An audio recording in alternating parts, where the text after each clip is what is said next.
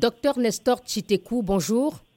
Bonjour madame. Chef de la division provinciale de la santé du Kasaï oriental en République démocratique du Congo, plus d'un millier de cas de rougeole ont été enregistrés depuis le 8 février, date à laquelle cette nouvelle épidémie s'est déclarée dans le Kasaï oriental.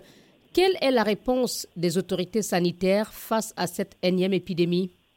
Il faut d'abord, euh, partant des statistiques, juste à la 19e semaine épidémiologique, nous sommes présentement à 1065 cas avec 7 euh, décès. Il faut dire qu'il y a 7 zones de santé qui sont déclarées en épidémie et toutes ces 7 zones de santé ont organisé une riposte circonscrite. Donc, on a identifié les aires de santé qui ont notifié des cas confirmés de rougeole et c'est dans ces aires de santé que nous avons organisé une riposte circonscrite, beaucoup plus chez les enfants de 6 à 59 mois qui ont euh, été les plus touchés. Il y a aussi la prise en charge qui s'est faite dans les structures sanitaires pour euh, les cas qui sont déjà malades. Et nous continuons avec la sensibilisation appelant les, les parents et les gardiens des enfants de 0 à 11 mois d'amener les enfants au niveau des sites de vaccination pour euh, bénéficier de leur vaccin. Euh, donc, la principale réponse actuellement, c'est la vaccination? Effectivement, quand je parle de la réponse, je vois la vaccination. Maintenant, nous sommes dans les pourparlers avec euh, les niveaux centrales, ça. Je crois nous avons déjà les microplans pour qu'une campagne de grande envergure soit organisée dans les sept zones de santé. Là, on va vacciner tous les enfants sans tenir compte des aires de santé. En 2021, 25 000 enfants n'ont pas été vaccinés contre la rougeole euh, dans le Kassai oriental. Est-ce que ce n'est pas euh, cela qui explique euh, cette énième épidémie à laquelle on assiste aujourd'hui?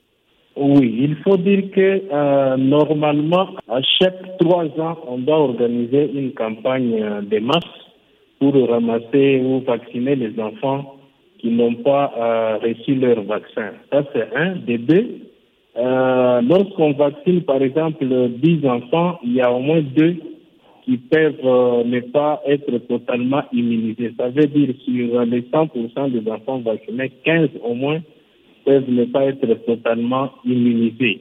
Alors, ce qui fait que. Et comment euh, cela s'explique-t-il comme ça, Oui, sur le plan scientifique, ça s'explique puisque l'immunisation n'est pas totalement euh, réalisée. C'est ce qui fait qu'il y a au moins 15%, bien que bénéficiant des vaccins, ils peuvent euh, ne pas totalement être immunisés. Mais néanmoins, cela arrive à mitiger l'impact ou les dégâts lorsque l'enfant est est. Donc, euh, c'est ce qui fait que euh, nous sommes restés depuis 2019 jusqu'à cette année sans jamais organiser une campagne euh, de suivi pour arriver à vacciner la, grande partie des enfants. C'est parmi les éléments qui font que des fois l'épidémie puisse revenir.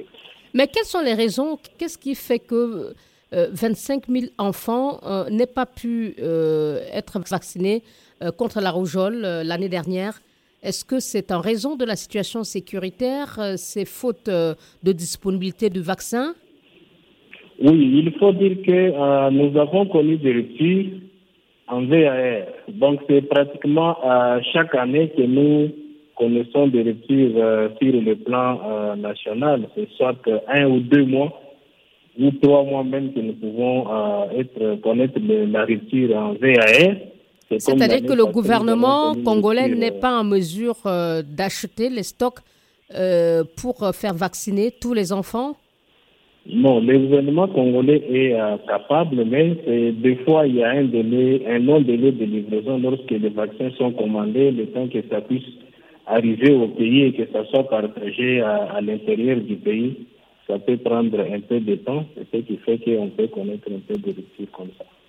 Et aujourd'hui, donc, euh, cette énième épidémie s'est déclarée. Est-elle sous contrôle?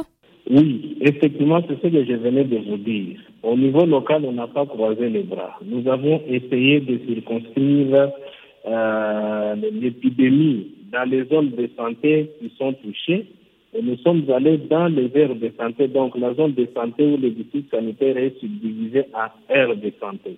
Et chaque aire de santé qui est touchée, nous avons eu à organiser la vaccination pour riposter ou circonscrire euh, l'épidémie. C'est ce qui a été fait et ça nous a quand même donné de, bons résultats puisque à un moment, lorsqu'on on, on essaye de, de voir l'évolution de la rougeole dans ces zones de santé, il y a quand même euh, une bonne amélioration.